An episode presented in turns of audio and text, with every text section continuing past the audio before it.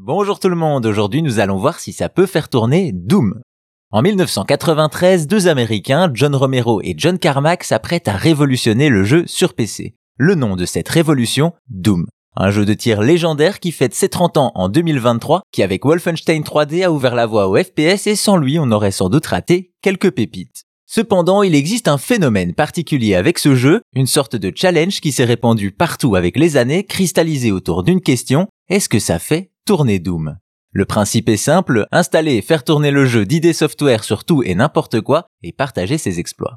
Déjà en 2006, des bricoleurs font la démonstration du jeu sur Nintendo DS, mais aussi sur un iPod de l'époque et même sur un moniteur de surveillance médicale. Si le jeu peut s'immiscer si facilement dans toutes les machines, c'est parce qu'en 1997, il devient open source et tout le monde peut reprendre son code et l'adapter à sa sauce. Ajoutons à cela que le titre demande très peu de ressources et avec des bricoleurs de plus en plus inventifs, on se retrouve avec Doom partout.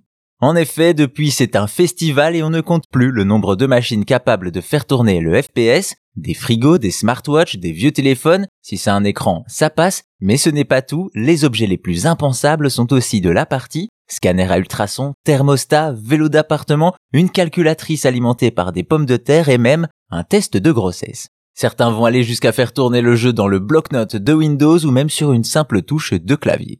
Bref, vous l'aurez compris, tout ou presque peut faire tourner Doom, à tel point que c'est devenu une tradition d'imposer le FPS sur les objets les plus farfelus.